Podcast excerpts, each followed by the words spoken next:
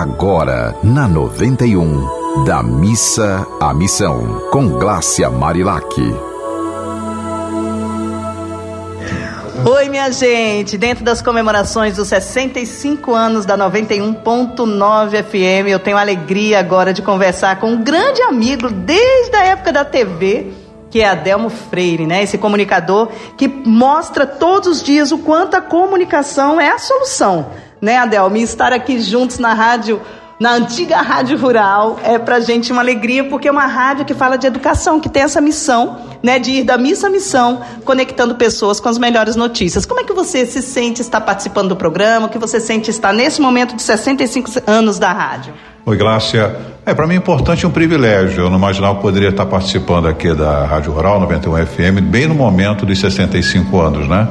É, nasci, então, é, lá em Curi, no Rio de Janeiro, e ela já existia. Então, para mim é um privilégio saber que um dia eu poderia estar aqui junto, podendo passar um pouco do meu conhecimento, a minha expertise aos ouvintes da 91 FM.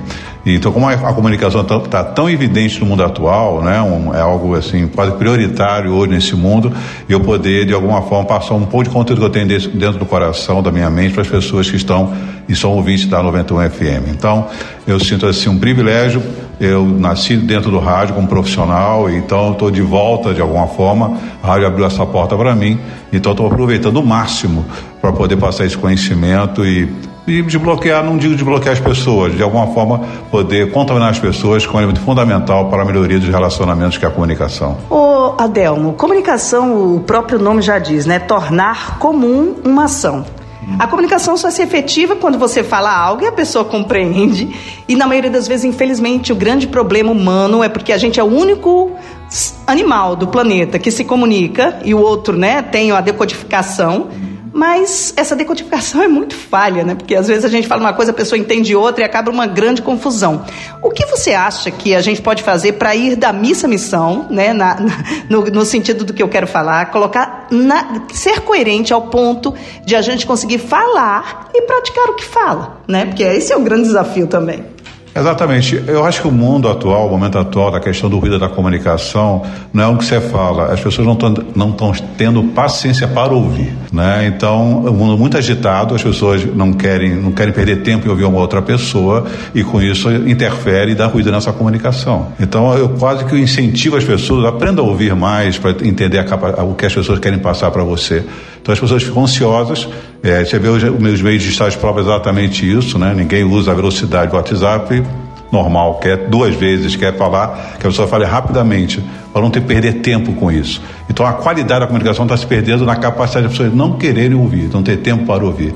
Então acho que poderia é, ajudar em muito a, a harmonizar as relações do, do tempos atuais.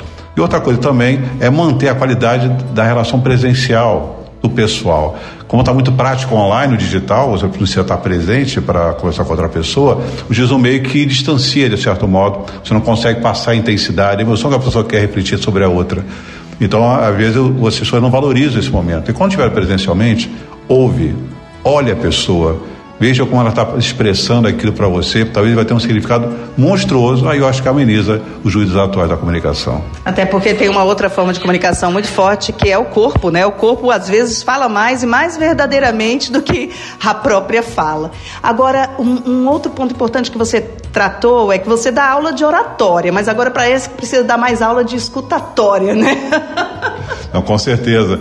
E, e é interessante porque o que eu ouço, as pessoas querendo expressar essa comunicação nesses meios digitais, que é um formato de comunicação diferenciada, que chegou de uma, de uma vez nas nossas vidas, a pandemia é, antecipou o processo.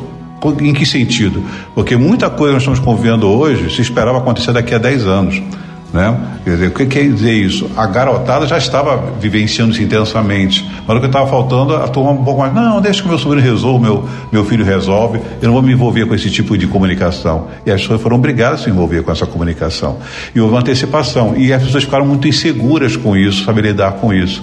Então, o processo de comunicação sofreu e está sofrendo uma alteração para esse momento digital que estamos vivendo agora.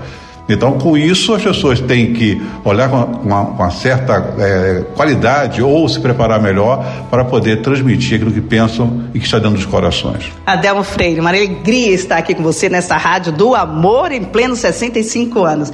Gente, é isso. Até o nosso próximo programa. Você ouviu Da Missa à Missão, com Glácia Marilac.